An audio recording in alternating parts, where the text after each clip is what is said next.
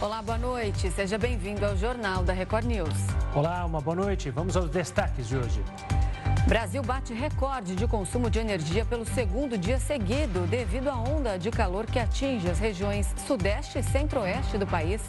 O preço médio do aluguel no Brasil dispara 16% em um ano e o valor do metro quadrado já supera os 41 reais. Ministro da Educação Camilo Santana avalia isenção total da taxa de inscrição do Enem a partir do próximo ano. Inflação ao consumidor nos Estados Unidos fica estável em outubro, contrariando a projeção de alta do mercado financeiro. Já na zona do euro, a economia encolheu no terceiro trimestre, mas apesar disso, o emprego aumentou neste período. E ainda, militares de Israel já tomaram a sede do governo do Hamas na faixa de Gaza.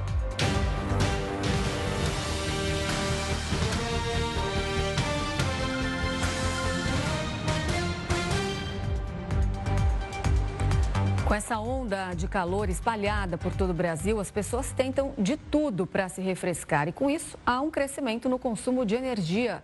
Hoje, o Brasil bateu recorde na demanda energética. As altas temperaturas estão batendo recordes atrás de recordes. São Paulo teve a tarde mais quente para novembro em 80 anos. No Rio de Janeiro, a sensação térmica chegou a quase 60 graus. Muita gente sai para a rua e parece que está dentro de um forno. Rafa de água, um bolinho, né? Pra curtir. Gelado. Gelado.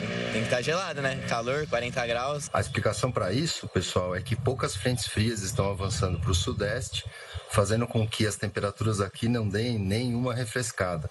Só que lá no sul, os sistemas fazem toda a chuva possível e vão embora para o oceano. Com isso, a gente tem aqui recordes e recordes de temperaturas sendo alcançados. E claro, para aliviar essa sensação, muita gente recorre a diversos equipamentos para se refrescar: ventilador, ar-condicionado, piscina e muita água gelada. A gente refresca, né? Vem para refrescar. Almoça, toma um sorvete, compra e depois vai embora. Olha, porque se a gente ligar o ar-condicionado de casa, com certeza gasta. Mas tudo depende de energia elétrica e por isso o operador nacional do sistema elétrico já fez uma previsão para essa semana. O gasto de energia vai subir 15,6% em relação ao mesmo período do ano passado. Se essa previsão for confirmada, será a primeira vez no ano que a alta em relação a 2022 passa de dois dígitos. Ontem, segundo o ONS, foi o dia que o Brasil mais consumiu energia na história. Claro, resultado provocado pelo forte calor. E hoje o recorde foi batido novamente, com uma diferença de 168 megawatts em relação à segunda-feira. O cardiologista Gustavo Vidotti alerta para essa mudança brusca na temperatura que o corpo humano sofre ao sair de um ambiente fresco e entrar em um mais quente. O choque térmico nada mais é do que uma variação brusca de temperatura, né? Então, neste momento que nós estamos vivendo aí temperaturas de 40 graus, e muitas vezes o ar-condicionado acaba sendo o nosso principal escape. A gente entra num ambiente é, refrigerado e essa variação de temperatura muito brusca é o chamado choque térmico. Muito difícil, porque você fica no ar-condicionado, aí você sai no calor e a saúde pega, né? E essa alta demanda de energia também provoca estragos e prejudica os consumidores que já sentem o apagão energético. No dia mais quente para o mês de novembro, nos últimos 80 anos, chegou a faltar energia para alguns moradores de São Paulo. Segundo a Enel, a falta do abastecimento foi sentida na zona sul e no centro da capital paulista e foi provocada pela alta no consumo de energia. Muita gente usa os equipamentos elétricos que são ligados na tomada e, claro, dependem da energia. E isso pode sobrecarregar o sistema e provocar um apagão. Muitas pessoas utilizaram ar-condicionado, ventiladores, uh, aumentaram a potência da geladeira. Isso teve uma sobrecarga no nosso sistema elétrico, fazendo o quê? Vários picos de energia. Teve regiões aqui em São Paulo que houve falta de energia. Nesta segunda-feira, duas quedas seguidas de energia também afetaram o funcionamento de estações elevatórias de água da Sabesp, que atendem a região de Embu das Artes e Itapecerica da Serra, na Grande São Paulo. Isso pode ser muito prejudicial, tanto para nós como para o pessoal do comércio, por exemplo. O pessoal do comércio pode usar uma geladeira, um micro-ondas, um freezer e ter esse aparelho queimado devido a esses picos de energia. A região que mais teve alta no consumo de energia foi a norte, com 15,6% a mais do que no mesmo período do ano passado. Seguida pelo Sudeste, com alta de 12,1%. Ondas de calor, como a desta semana, em que há aumento da demanda de energia, podem levar a rodízios e cortes realizados para atenuar a carga sobre o sistema, como já acontece em outros países nos dias mais quentes. E o Rio de Janeiro bateu hoje novo recorde de calor. A sensação térmica nesta terça-feira chegou a 58 graus e meio. O repórter Marcos Marinho está na capital fluminense e conta mais sobre como foi esse dia de temperatura alta. Oi, Renata. Oi, Gustavo. Boa noite para vocês. Boa noite também para todos que estão com a gente aqui no Jornal da Record News. Olha, foi um dia quente demais. A sensação térmica bateu 58 graus e meio em Guaratiba, na zona oeste do Rio de Janeiro. Aqui onde eu estou, o termômetro está marcando 27 graus. Ainda está muito abafado, mas o ventinho começou a bater por aqui. Uma leve brisa começou a bater aqui onde eu estou, aqui na região da zona norte do Rio de Janeiro. E a previsão é que a gente tenha pancadas de chuva ainda esta noite e também amanhã, feriado do dia 15 15 de novembro, dia da proclamação da República. De acordo com a meteorologia, o sol deve voltar na quinta e permanecer na sexta-feira. Quinta e sexta-feira, portanto, dias muito quentes, com previsão de temperatura na casa dos 40 graus. Hoje, a sensação térmica bateu 58 graus e meio em Guaratiba, na Zona Oeste. Mesmo assim, com o tempo mudando, com a previsão de pancadas de chuva para logo mais, ainda continua muito abafado por aqui e nos próximos dias a gente vai ter mais calor aqui no Rio de Janeiro. Volto com vocês aí no estúdio. E esse calor extremo pode trazer problemas à saúde das pessoas. Quem vai nos dar dicas de quais cuidados tomar para evitar esse tipo de situação é a doutora Caroline Messeder, membro da Sociedade Brasileira de Clínica Médica e professora da Faculdade de Ciências Médicas de Minas Gerais. Doutora, uma boa noite, obrigado pela participação aqui conosco. Primeiro eu queria pegar um trecho da nossa reportagem que falou sobre justamente choque térmico. A gente entra em muitos locais, ar-condicionado bem alto, sai calor, ou às vezes até mesmo vai tomar uma ducha gelada. Como é que funciona isso, essa variação para o nosso corpo? Boa noite, gente. É um prazer estar aqui falando do assunto tão importante e orientar a população em relação a isso mesmo. Em relação ao choque térmico, que é essa mudança brusca na temperatura, o que, que isso exige do nosso organismo? Maior gasto de energia para fazer a regulação, manter o equilíbrio do, da nossa temperatura corporal. Então, com esse aumento do gasto de energia, prejudicar o sistema imune. Ele fica sobrecarregado também. Então, isso predispõe o desenvolvimento de alguns quadros, pode ser bacterianos, sobretudo os quadros respiratórios. Então, esse choque térmico, essas mudanças bruscas na temperatura impactam o nosso sistema imune e é como se deixassem nosso organismo mais suscetível, deixam a gente mais fragilizados. É por isso que é importante a gente tentar amenizar essas mudanças bruscas de temperatura.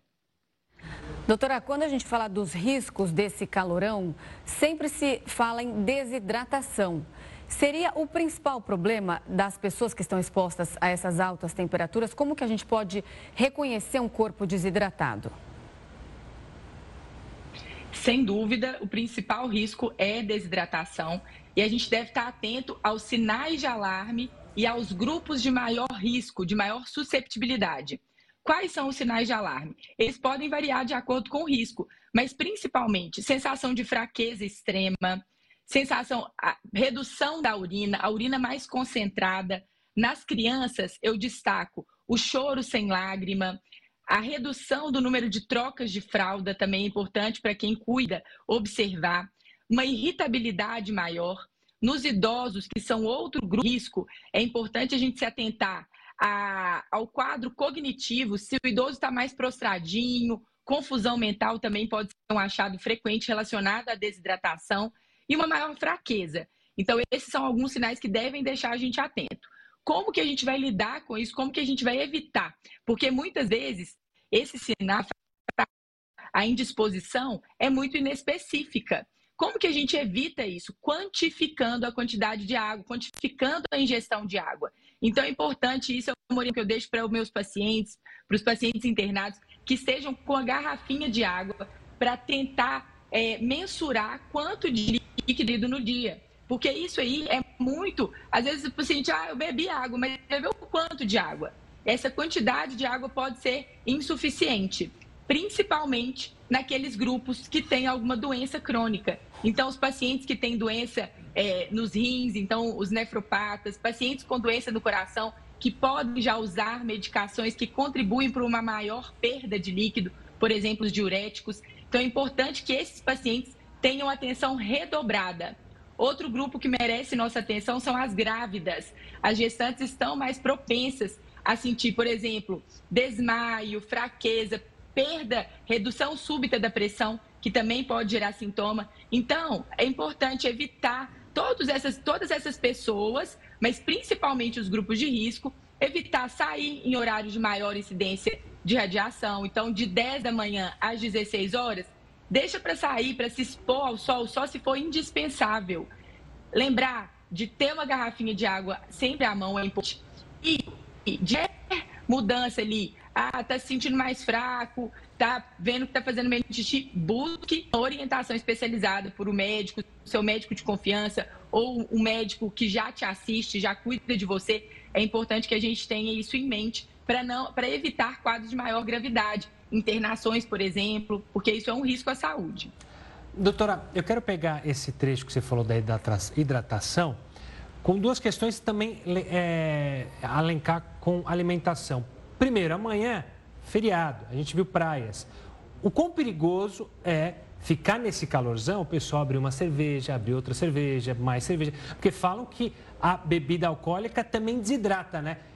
Junta-se a isso o fato do calor forte e também a alimentação. Qual o cuidado que a gente deve ter num tempo tão quente? Quais alimentos? Não dá para pegar uma feijoada amanhã, por exemplo, quarta-feira? Vai fazer mal? Pode passar mal? Como é que é? Vamos evitar, vamos tentar comemorar aí o feriado com uma coisinha mais leve, uma salada de fruta, uma saladinha. Gente, brincadeiras à parte, a intenção aqui é a gente não sobrecarregar o organismo que já está gastando muita energia para manter essa termorregulação, esse equilíbrio da temperatura do organismo. Então, quando eu faço uma é, alimentação, uma refeição mais pesada, uma feijoada, o excesso ali, um churrascão, que também o pessoal gosta, no, no feriado, no final de semana, eu, tô, eu posso sobrecarregar ah, o meu organismo, porque ele vai demandar mais energia para digerir aquele alimento. Então, isso pode ser o, o ponto que vai desequilibrar o organismo e vai causar um mal-estar. Pode causar náusea, vômito, a sensação de que a comida não está fazendo digestão, que o organismo não está fazendo digestão. E a gente pode evitar isso com o que eu chamo de tripé, para superar esse calorão e os malefícios desse calorão hidratação. Então, ah, doutor, eu não consigo beber só água. Tudo bem, beba a quantidade de líquido de formas variadas. Água de coco, é, líquidos leves, Gatorade, enfim, essas bebidas é, ionizadas. Pode ser suco de fruta.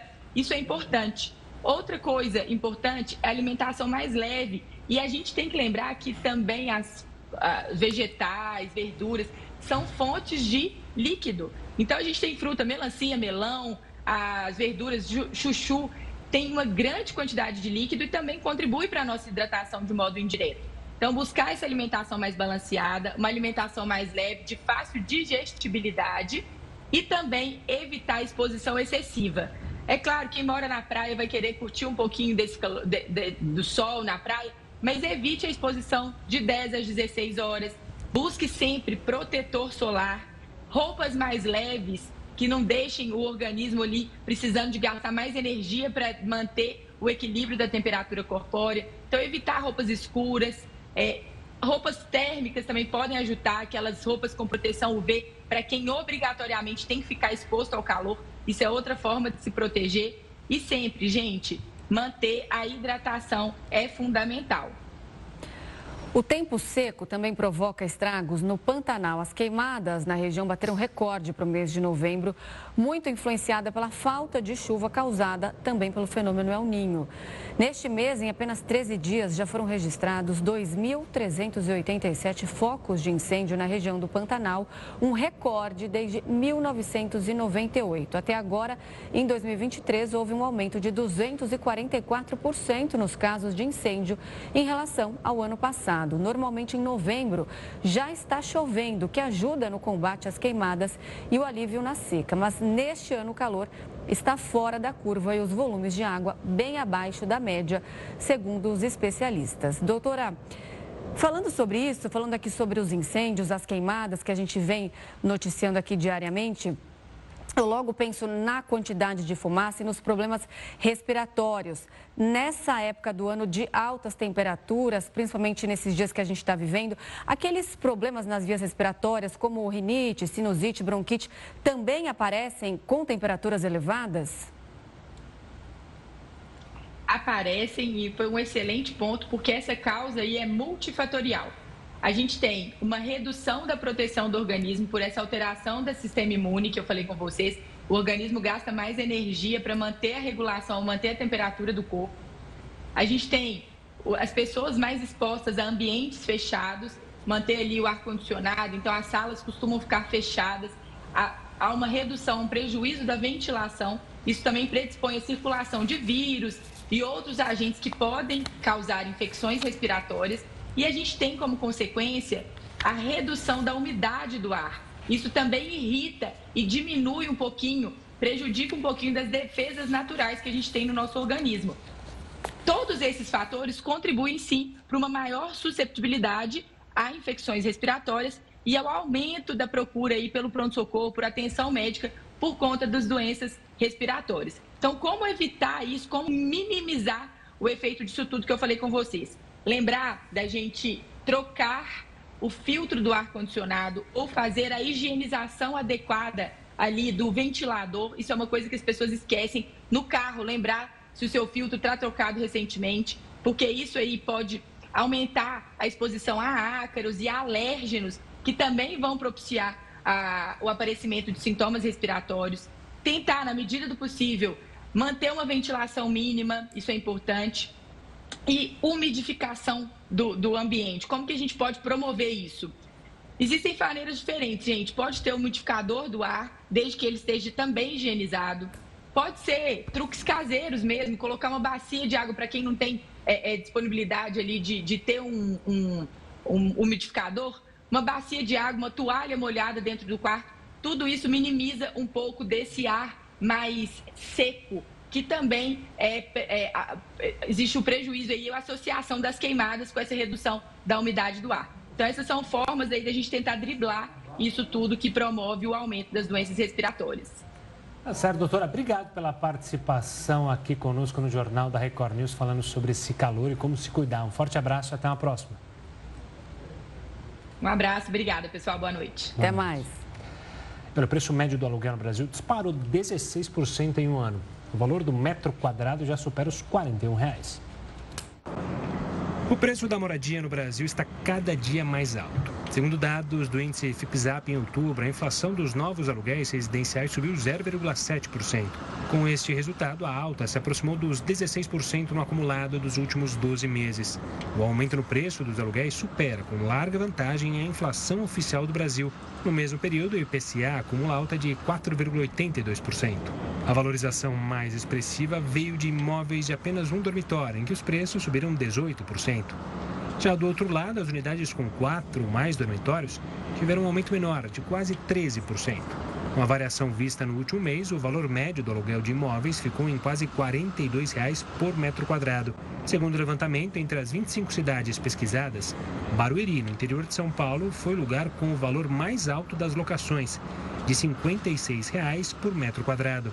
Entre as capitais, o município de São Paulo foi o que apresentou o preço médio mais elevado, em quase 51 reais por metro quadrado. Na capital paulista, o valor das novas locações no acumulado dos últimos 12 meses é de 13%. Já o preço mais baixo foi encontrado em Pelotas, no Rio Grande do Sul, onde cada metro quadrado é ofertado por 17 reais.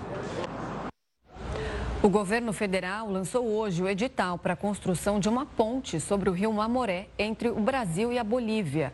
A obra deve durar três anos. A repórter Ariane Bittencourt está ao vivo em Brasília e traz mais detalhes desse acordo. Boa noite, Ariane. Quanto deve custar essa obra?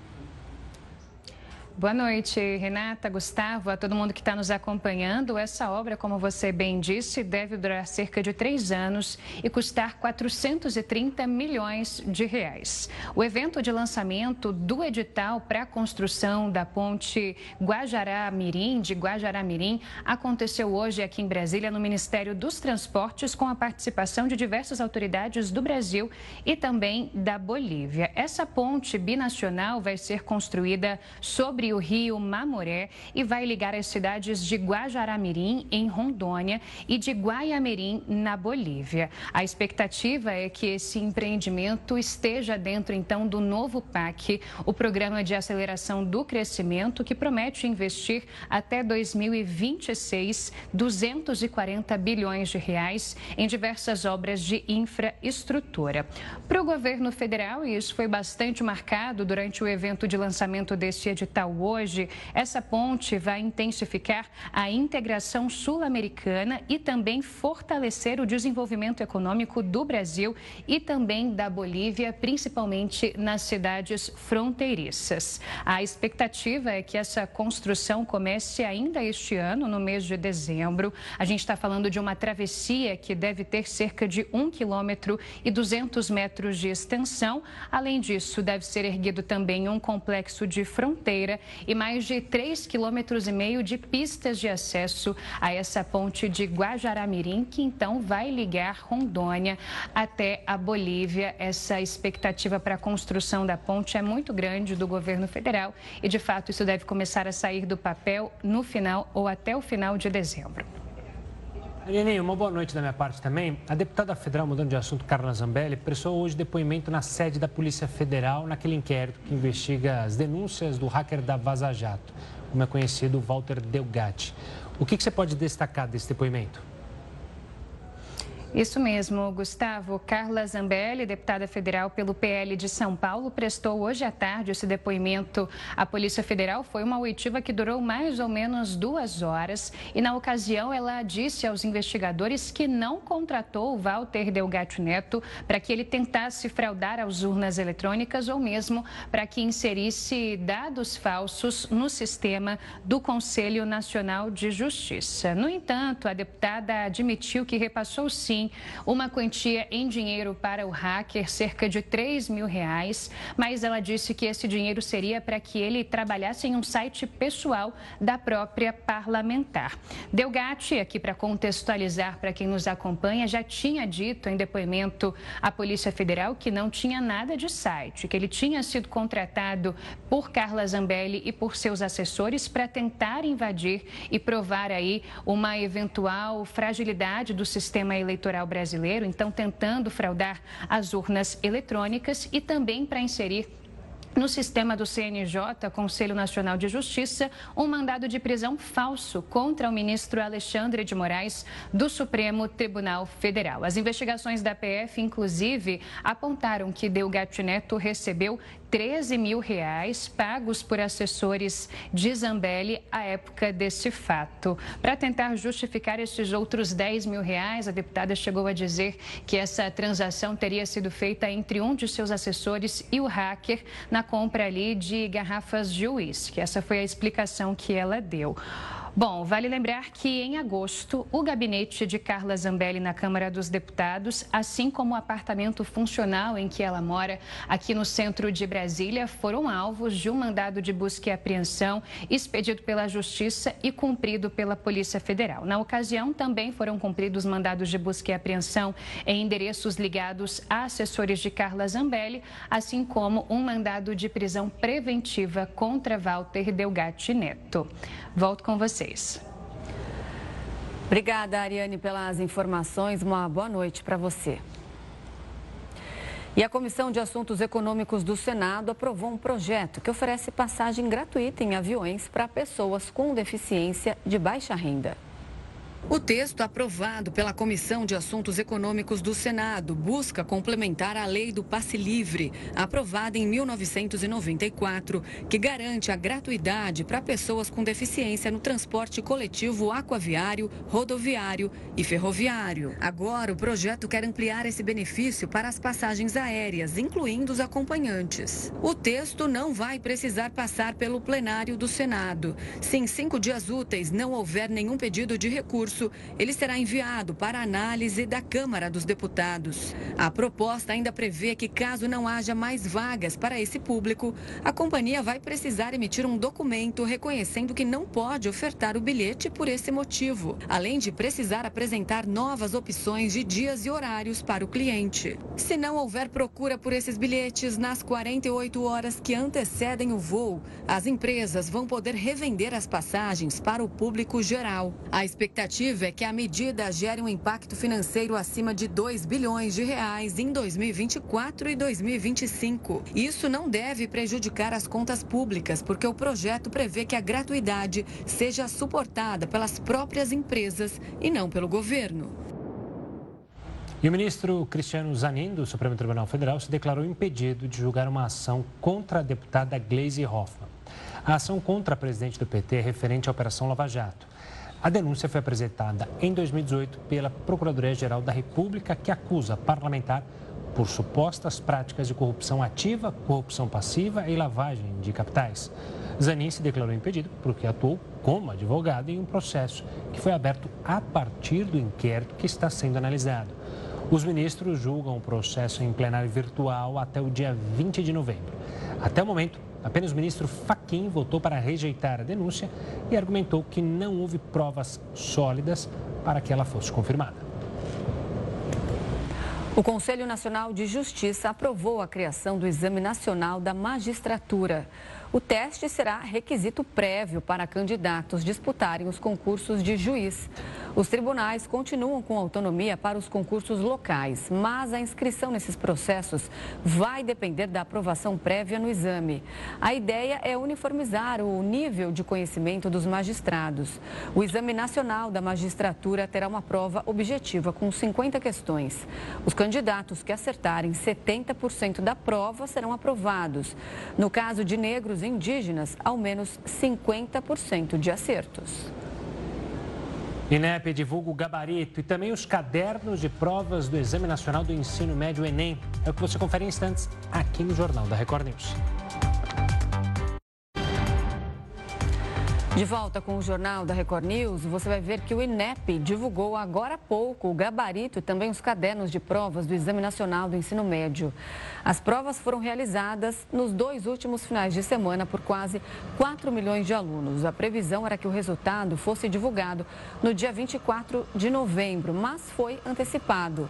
Apesar de ter as respostas das questões, os alunos só vão poder saber o resultado oficial no dia 16 de janeiro, já com o resultado da redação. Os estudantes podem olhar a prévia no site gov.br/inep. E o governo estuda isentar a cobrança do Enem, o Exame Nacional do Ensino Médio, para todos os alunos a partir de 2024. A medida foi anunciada hoje pelo ministro da Educação, Camilo Santana. Ele disse que ainda não é certo, mas que o governo estuda sim que o exame seja gratuito para todos no ano que vem. O principal objetivo é aumentar a participação dos estudantes na prova, que serve como nota ao ingresso na vida universitária. Segundo o ministro, a diferença entre os estados é muito grande. Há regiões onde 90% dos estudantes do terceiro ano se inscrevem, mas em outros locais, menos da metade dos alunos têm interesse no Enem. Neste ano, 3,9 milhões de estudantes se inscreveram para a prova que aconteceu nos dois últimos finais de semana em 1.750 municípios do Brasil. E a taxa de abstenção, que são aqueles alunos que se inscrevem e não fazem a prova, chegou neste último domingo a 32%. Ou seja, quase uma em cada três pessoas faltou. Na primeira prova, o índice foi de 28%. Desenvolvida pelo Instituto Butantan, a vacina contra a chikungunya cria anticorpos em 98,9% dos adolescentes, de acordo com a fase 3 do estudo clínico. Segundo o estudo, o imunizante também se mostrou extremamente seguro, independente da exposição prévia à chikungunya. Na última semana, a vacina foi aprovada para adultos pela Agência Reguladora dos Estados Unidos, tornando-se o primeiro imunizante autorizado para uso no mundo contra a doença. Com as informações divulgadas, o Butantan vai entrar com pedido para aprovação do produto no Brasil no primeiro semestre de 2024. Com circulação em mais de 110 países, só em 2023 já foram registrados quase 145 mil casos da doença, que, assim como a dengue, é transmitida pelo mosquito Aedes aegypti e Aedes albopictus. Olha, o curso de autoescola para tirar carteira de motorista pode se tornar facultativo no Brasil.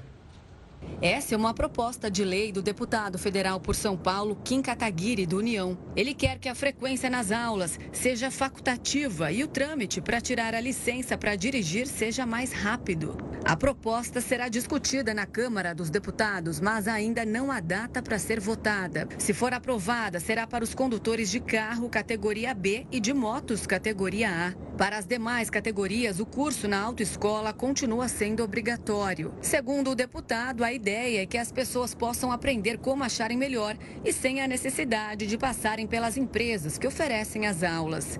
Isso, segundo ele, reduziria também os custos para tirar a carta. As provas realizadas pelos órgãos estaduais que avaliam se os alunos estão aptos para dirigir seguem como estão. E quem vai nos explicar mais sobre esse assunto é o advogado especialista em trânsito Emerson Luiz Trezano. Seja muito bem-vindo ao Jornal da Record News. Boa noite. Boa noite, Renata. Boa noite, Gustavo. É um prazer imenso estar aqui com vocês e poder estar esclarecendo para a população um pouco a respeito desse projeto de lei. Bom, esse projeto de lei, então, ele desobriga a frequência da pessoa na, nesses cursos de condutores ou também em qualquer, nessas escolas ou qualquer outra entidade aí que ensine as pessoas a dirigir para tirar a carteira nacional de habilitação? É basicamente isso? Basicamente, é, ele, ele se deixa opcional para que o candidato à habilitação, para que ele possa é, buscar a autoescola. Ele pode continuar ainda procurar uma instrução da autoescola, já está realizando o exame teórico e também o exame prático, porém isso vai ser facultativo, não mais será obrigatório. Ou seja, o próprio candidato ele pode, através de uma autoinstrução, né, que, assim, que assim pode dizer, e ele mesmo pode, pode estar fazendo pós os exames. Só que tem um diferencial, Renata. Qual que é o diferencial?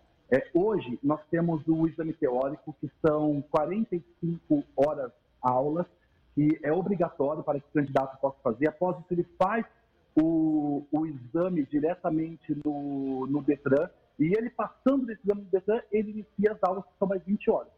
Para é, o candidato que queira fazer a instrução teórica, ele vai poder fazer em casa, não será necessário ele estar procurando a autoescola. Pode estudar em casa com os livrinhos que o próprio Detran poderá disponibilizar e ele marca o exame dele e faz o exame dele. Ele sendo aprovado, ele passa para a próxima etapa, que é da, da parte de, de estar fazendo o exame prático.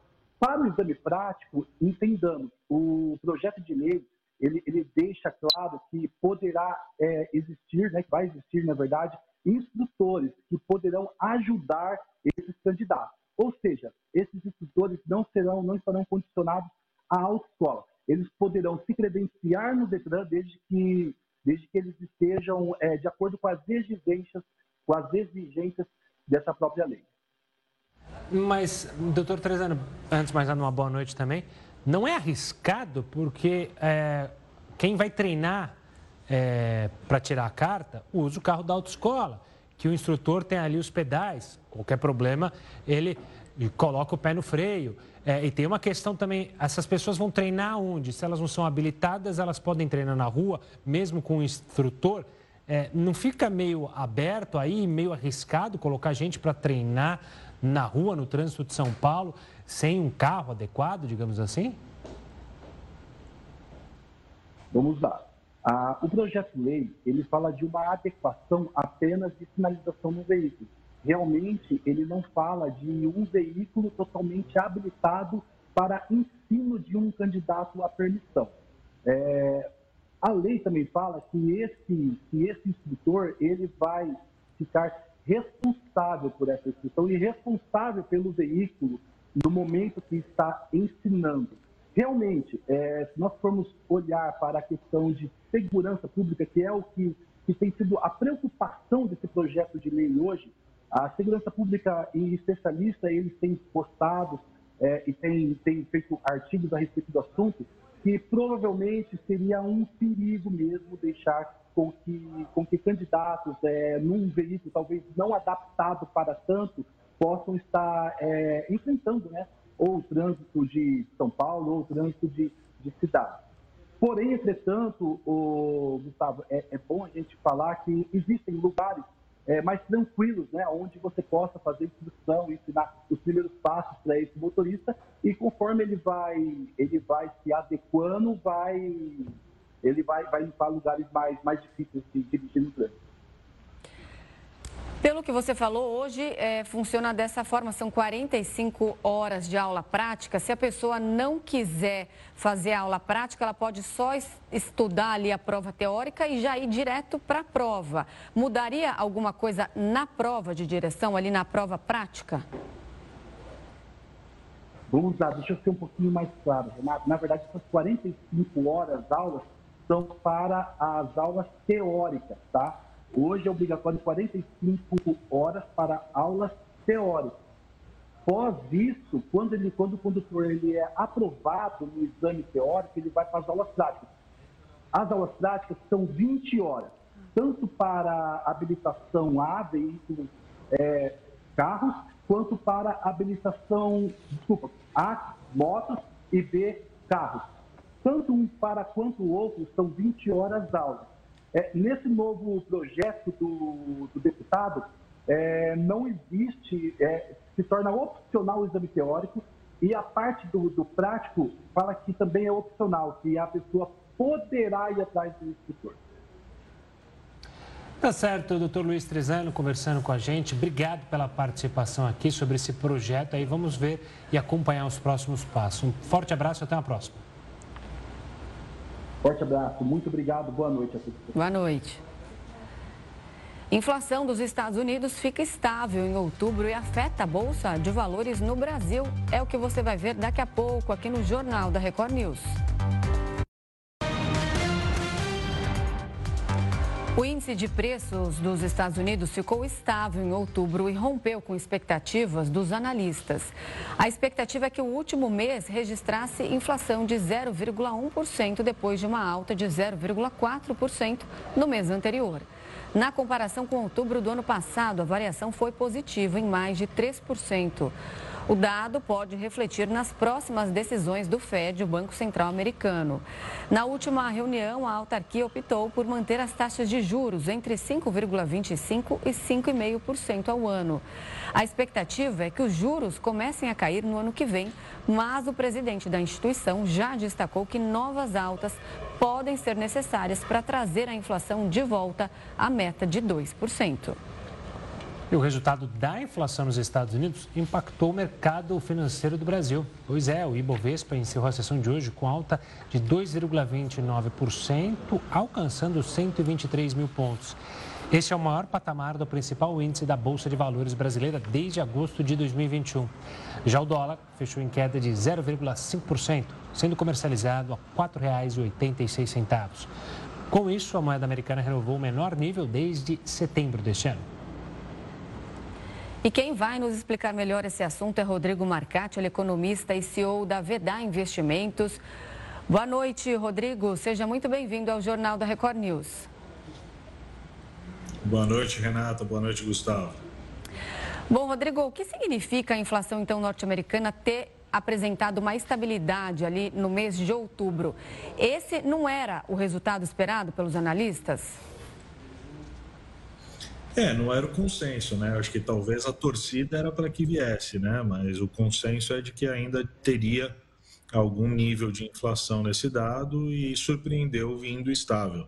Né? Isso refletiu diretamente nos mercados, tanto lá fora como aqui no Brasil, que a gente viu bolsa é, disparando, dólar desvalorizando frente a todas as moedas do mundo, inclusive o real, e os juros aqui também brasileiro reagindo bem ao fechamento de taxa de juros também nos Estados Unidos. Né? Então a gente foi triplamente beneficiado aí hoje com essa notícia que agradou o mercado como um todo. Rodrigo, uma boa noite também. Explica para a gente, então, por que essa positividade com o dado americano? O que, que ele reflete diretamente aqui no Brasil para a gente ter tido essa movimentação na Bolsa, superando 123 mil pontos? O que, que se explica? É só uma expectativa de que, é, ou seja, as coisas vão ficar boas nos Estados Unidos e isso para o mundo inteiro é bom? Mais dinheiro na, é, no mercado financeiro? É, é, parece até né, antagônico, né? Pensar que a economia lá estar esfriando é bom para o resto do mundo. É, porque no final das contas é isso, né? Menos inflação significa que de alguma forma a economia deu uma desacelerada, a atividade está um pouco mais é, controlada por conta das altas recentes de juros que já tivemos lá nos Estados Unidos, e aí isso acaba reverberando para o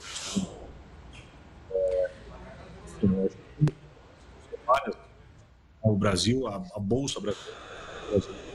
Eu tenho dito que eles já estão muito comprimidos, né, como se fossem uma mola completamente achatada. Né? A gente vem negociando, o preço das ações negociadas na Bolsa Brasileira está na mínima histórica, assim, os múltiplos, né, o que a gente compara ali de preço-lucro das empresas.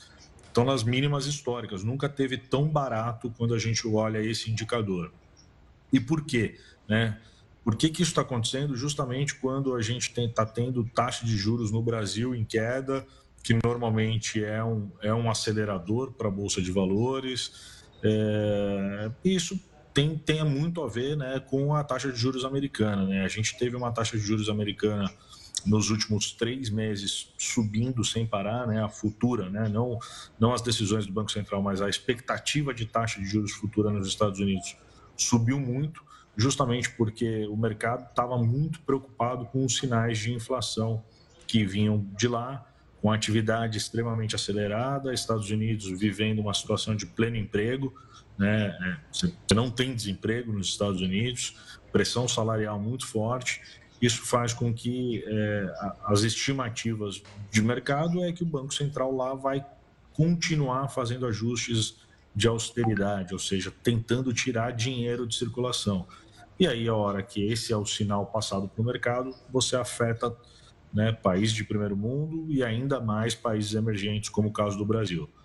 Com o alívio, né, com, com, com o mercado começando a entender que não é bem assim, né, as coisas já estão desacelerando lá, esses sinais vermelhos já se tornaram amarelos, com tendência de virar para verde até o final do ano. Quem sabe em 2024 a gente não tem corte de juros nos Estados Unidos e aí faz com que essa pressão sobre essa mola que está muito comprimida saia e a gente veja o preço do, da bolsa brasileira disparando muito rápido.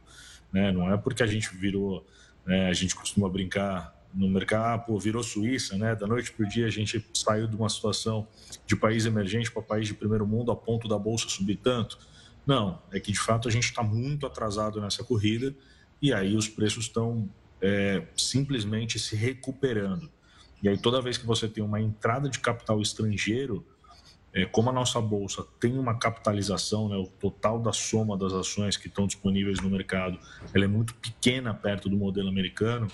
Qualquer injeção de dinheiro que vem para lá, de lá para cá, é, que faz com que o real caia, né, porque é mais dólar entrando, com que o dólar caia versus o real, porque é mais dólar entrando na nossa economia, ou seja, é, excesso de dólar, dólar fica mais barato é, e vem para a bolsa, a gente vê esse reflexo acontecendo muito rápido, como foi nesses 10 dias do mês aí de, de mercado, 9 dias que a gente teve de mercado até agora, que a bolsa de 112 para esse, esse recorde aí dos últimos dois anos.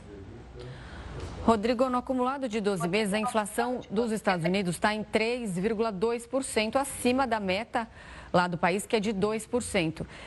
É, esses números indicam o quê? Qual, pelo andar da carruagem, o que, que deve acontecer nos próximos meses, principalmente no ano que vem? Eles devem atingir a meta da inflação esperada já em 2024?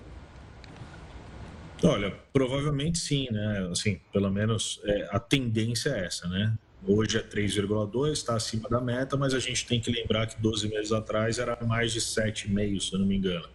É, então, com todo esforço promovido pelo Banco Central de política monetária nos Estados Unidos, a gente tem uma inflação hoje muito mais controlada, né? também ajudada pelo preço de energia, combustíveis, que mesmo depois do, uh, do início da guerra, dos, dos confrontos né, na faixa de Gaza, não, não subiu tanto, acabou ficando é, é, estabilizado e aí não gerou tanta pressão. Ainda, né, ainda tem uma preocupação muito grande ali com os serviços, né, que é onde mostra de fato que a atividade está muito acelerada nos Estados Unidos. Mas o que quer dizer é que né, as apostas são de que não vai ter mais aumento nesse momento, né, que é, em algum momento durante o ano ainda se imaginava que viriam mais aumentos. Até ontem, a, a expectativa de não ter aumento na próxima reunião era de 70%, contra 30% que ainda achava que tinha alguma chance de aumento. Hoje, com esse dado de inflação, o, essa proporção mudou para 95 contra 5, ou seja, 95% das apostas de mercado acreditam que não vai ter mais aumento de juros e o que começa a acontecer é que as apostas de 2024 começam a precificar cada vez mais corte de juros em algum momento. É, ou seja, o mercado está começando a ler todo o esforço promovido pelo Banco Central americano durante esses últimos meses de controle inflacionário está surtindo efeito e vai fazer essa inflação caminhar para o centro da meta em, em algum momento dos próximos 12 meses. Tá certo, Rodrigo. Obrigado pela participação aqui conosco, pela conversa. Um forte abraço e até a próxima. Obrigado, abraço, bom feriado a todos. Olha, a economia da zona do euro, no entanto, encolheu no terceiro trimestre, mas apesar disso, o emprego aumentou nesse período. De acordo com o Escritório de Estatísticas da União Europeia, o Eurostat, a economia da zona do euro recuou 0,1% no terceiro trimestre deste ano, na comparação com o período anterior. Já na base anual, a soma de todos os bens e serviços produzidos nos 20 países que compartilham o euro teve alta de 0,1%. O dado reforça as expectativas de uma recessão técnica, caso os últimos três meses também apresentem resultados fracos. Apesar da redução do PIB na região, o emprego aumentou 0,3% em relação ao trimestre anterior. Na comparação com o mesmo período de 2022, o aumento foi ainda maior, de 1,4%. Na reunião realizada no fim de outubro, o Banco Central Europeu decidiu não mexer nas taxas de juros depois de 10 aumentos consecutivos. Atualmente, ela está em 4% ao ano. Esse é o maior patamar desde o lançamento do euro em 1999. Estudo aponta que 2 milhões de pessoas poderiam morrer se um arsenal nuclear dos Estados Unidos fosse atingido. O Jornal da Record News volta já já.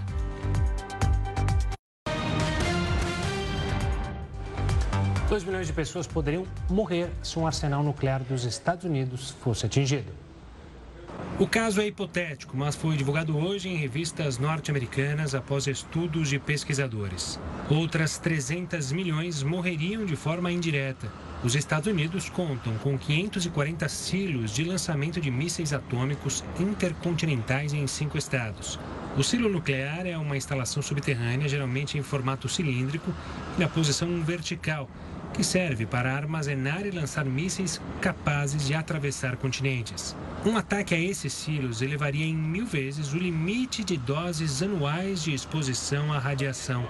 O resultado levaria à morte imediata de até 2 milhões de pessoas, enquanto centenas de milhões poderiam morrer indiretamente. O ataque resultaria até em alterações no clima a precipitação radioativa e as fatalidades podem mudar com as mudanças nos padrões climáticos, diz a publicação.